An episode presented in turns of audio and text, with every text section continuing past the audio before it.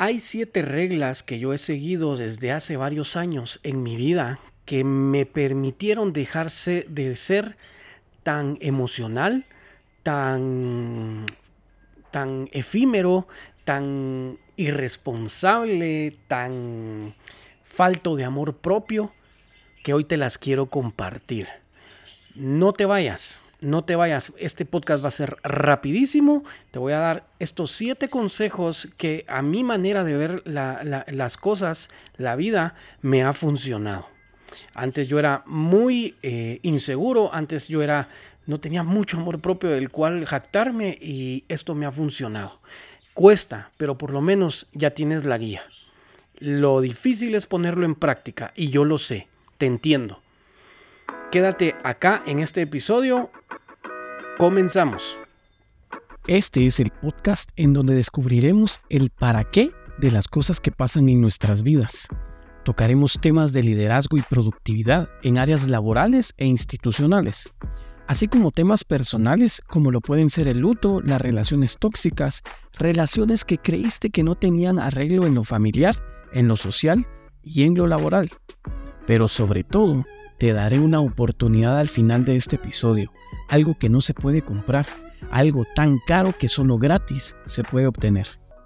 Suscríbete a este podcast y activa las notificaciones para que no te pierdas el contenido que subo semana a semana. Recuerda, mientras más luz hay en tu interior, menos espacio hay para la oscuridad.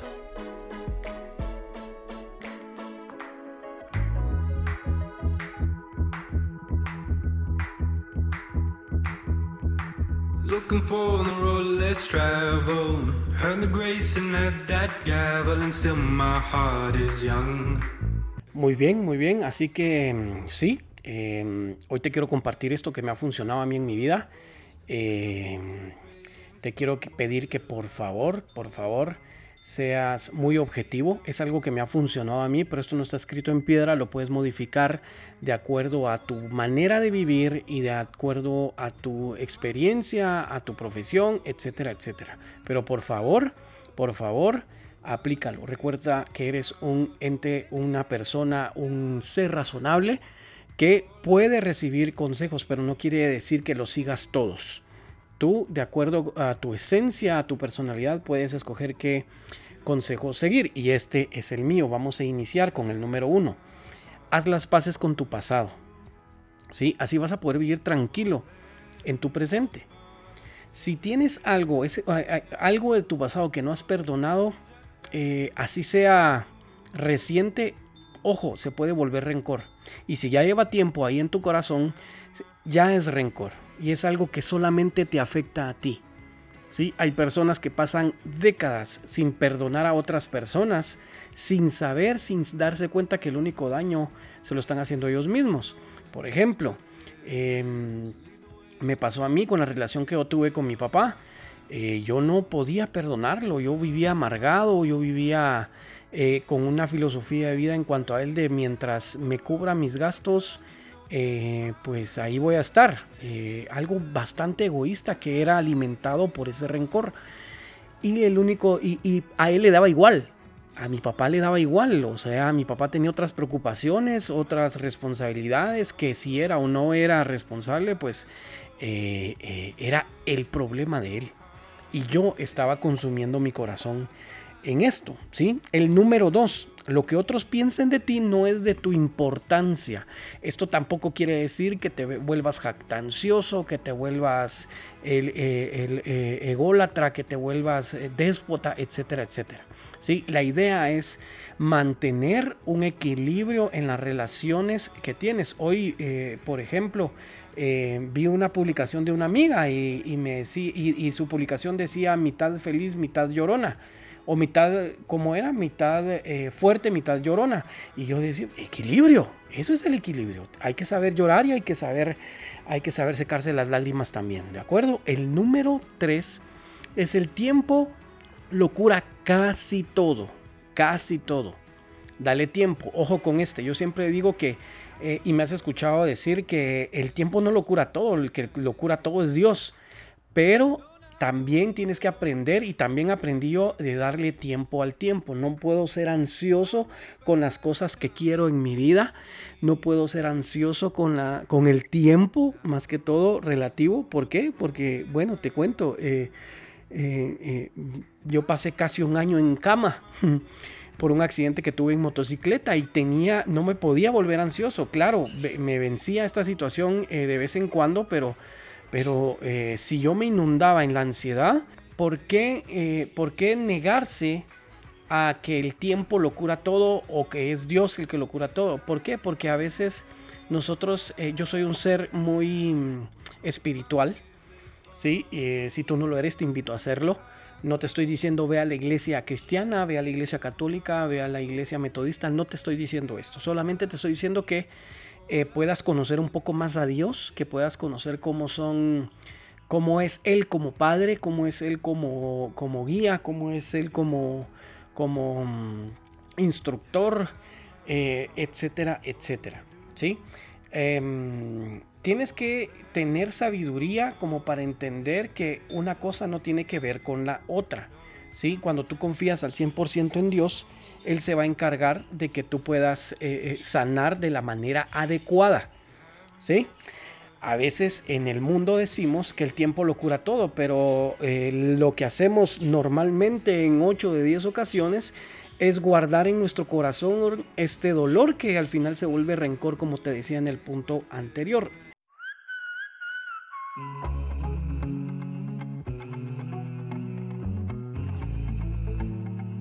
Estudios confirman que el motivo por el cual la mayoría de empresas deciden terminar operaciones es debido al mal funcionamiento que tuvieron organizacionalmente. Es por eso que he creado programas y talleres presenciales y virtuales, en donde el único fin es crear sinergia, liderazgo y compromiso dentro de los integrantes de cada unidad de negocio. Si la situación te está empujando a cerrar operaciones, no lo hagas aún. Escríbeme a gerencia.ascende.gmail.com o a cualquiera de mis redes sociales y evaluemos juntos la mejor de las salidas. Y recuerda que un equipo unido y enfocado impulsa exponencialmente a una empresa. Regla número 4. Nadie es responsable de tu felicidad, solo tú. Si tú eres de las personas que eres feliz únicamente cuando tienes pareja, ojo, tienes que trabajar en tu amor propio, tienes que trabajar en tu autoestima, ¿sí? Porque siempre vas a depender tu felicidad, tu sonrisa, ese brillo que tienes en tus ojos, siempre va a depender de alguien más. Y eso es bastante triste.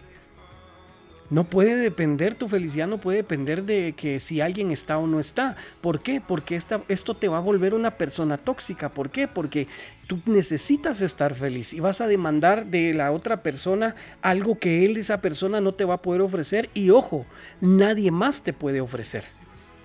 ¿Sí? Yo en mi adolescencia cometía este error.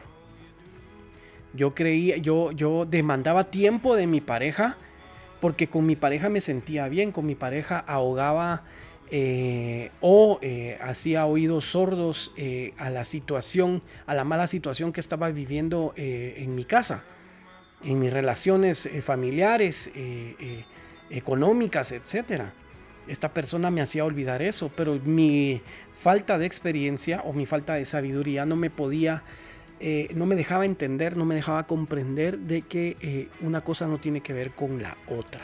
Así que si tú eres adolescente y, estás pasando por esto, ojo, ojo, eh, el amor propio, tu amor propio, tu autoestima tiene que ser más grande que lo que le estás ofreciendo lo que, o lo que te ofrece la otra persona si tienes pareja.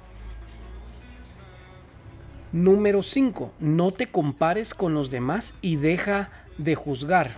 Mm. Este me cuesta mucho en su eh, conclusión, en, su, en, lo que, en lo que termina de no juzgar a los demás. Es bien difícil como ser humano no juzgar a los demás. No es la primera vez que lo vas a escuchar de mi boca o de mi voz, pero eh, yo te he dicho varias veces en este podcast o a las personas que me conocen les he dicho que yo soy muy metódico, soy muy estricto, soy muy disciplinado en los procesos. Y cuando alguien no lo es, me incomoda.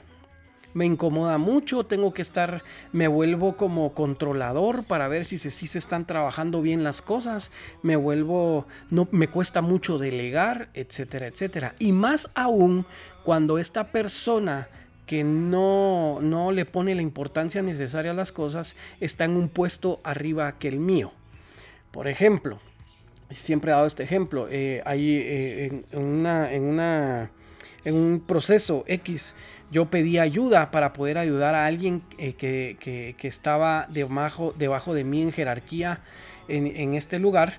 Y lo que me dijo esta persona a la que yo le pedí auxilio fue lo siguiente, literal me dijo, creo que le estás dando mucha importancia a esta situación y la, y la situación era importante.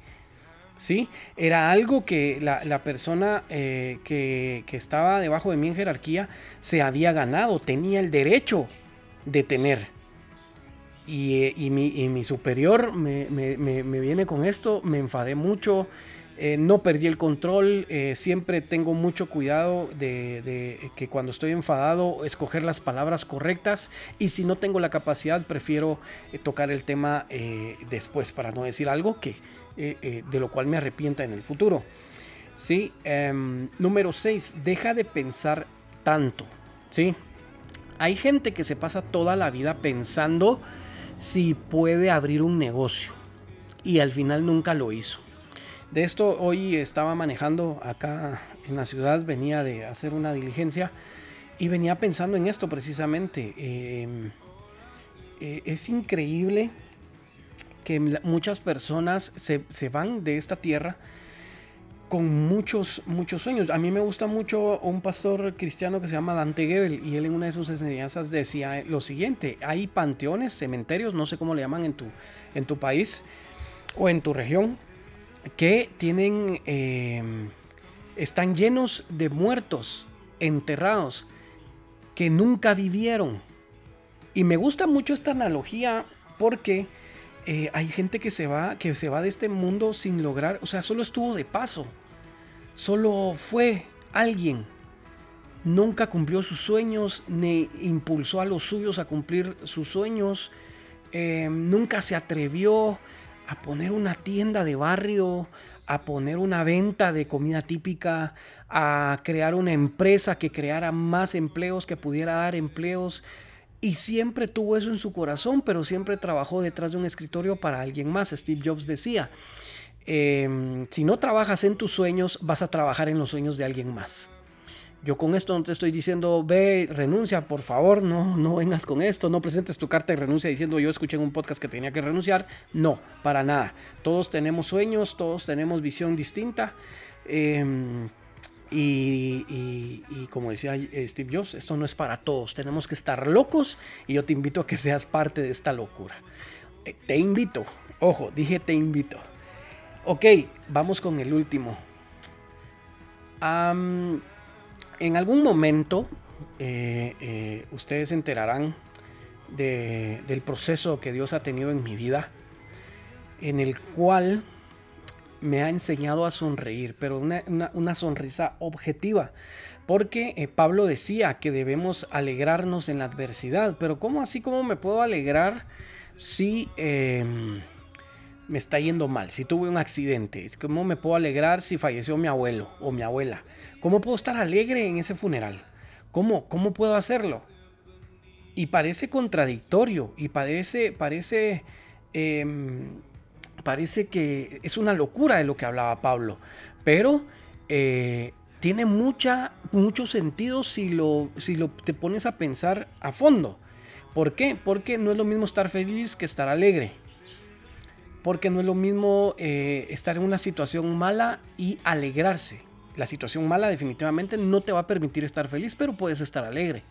Yo he visto personas, empresarios que no, no eh, están en una, en una, temporada de vacas flacas en su empresa, no saben cómo van a pagar la, la planilla de la quincena y están felices. Y no es por guardar las apariencias, sino que están felices, están contentos, saben que es un proceso nada más y que van a salir de él. Entonces, el número 7 es sonreír. Esto es lo que esta, esta es una clave increíble. La sonrisa es como los bebés. Los bebés te abren puertas en donde no creíste que habían puertas. Y la sonrisa es lo mismo. Lo he vivido, te lo aconsejo que por favor puedas sonreír un poco más. Sonreír te abre puertas. En serio, sonreír me ayudó en muchas entrevistas para trabajos. Sonreír me ayudó mucho para obtener clientes nuevos. Sonreír me ayudó mucho en adversidad. Y vaya que sí te puedo hablar de adversidad. Sí te puedo hablar de adversidad. En algún momento, eh, más adelante, voy a dedicar un podcast, un, un episodio, un par de episodios para contarte mi testimonio. Testimonio que en el cual únicamente se glorifica el Señor. ¿Sí? Entonces estos son los, los siete, las siete reglas que yo sigo hace años para eh, enfrentar esta vida, esta vida loca que nos toca vivir a cada uno. Y tú podrás decir, ay, sí, Javi, sí, tú me puedes hablar de dolor, pero tú no sabes lo que estoy pasando. Me gustaría saberlo. Me gustaría saberlo, me gustaría platicar contigo. Así que búscame en redes sociales. Escríbeme, no te preocupes, soy yo el que contesta mis redes sociales. Soy yo personalmente. Y podemos platicar y podemos tomarnos un café incluso si estás acá en el país. Y podemos... Eh, eh, eh, no sé, ejercitar esos, esos, esas emociones, ejercitar esos pensamientos y sueños para que juntos podamos, podamos cumplirlos, ¿de acuerdo? Eso es todo por esta, por esta semana. Nada, recuerda, eh, esta semana incluye a Dios en tu vida. Eh, platícale, Él es tu amigo, Él es tu padre. Em, aparta unos minutos de cada noche, de cada día, para hablar con Él, para estar en intimidad con Él. ¿De acuerdo? Nos vemos hasta la próxima.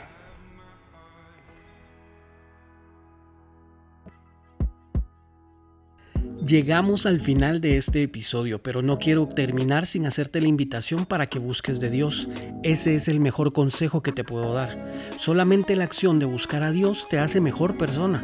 Suscríbete y activa las notificaciones en esta plataforma para más contenido de valor. Sígueme en Facebook, Instagram y TikTok como Ascende Formación de Personal y en LinkedIn y Twitter como Javi Escobar. No te pierdas el nuevo episodio la otra semana. Estoy seguro que será edificante para ti como lo es para mí.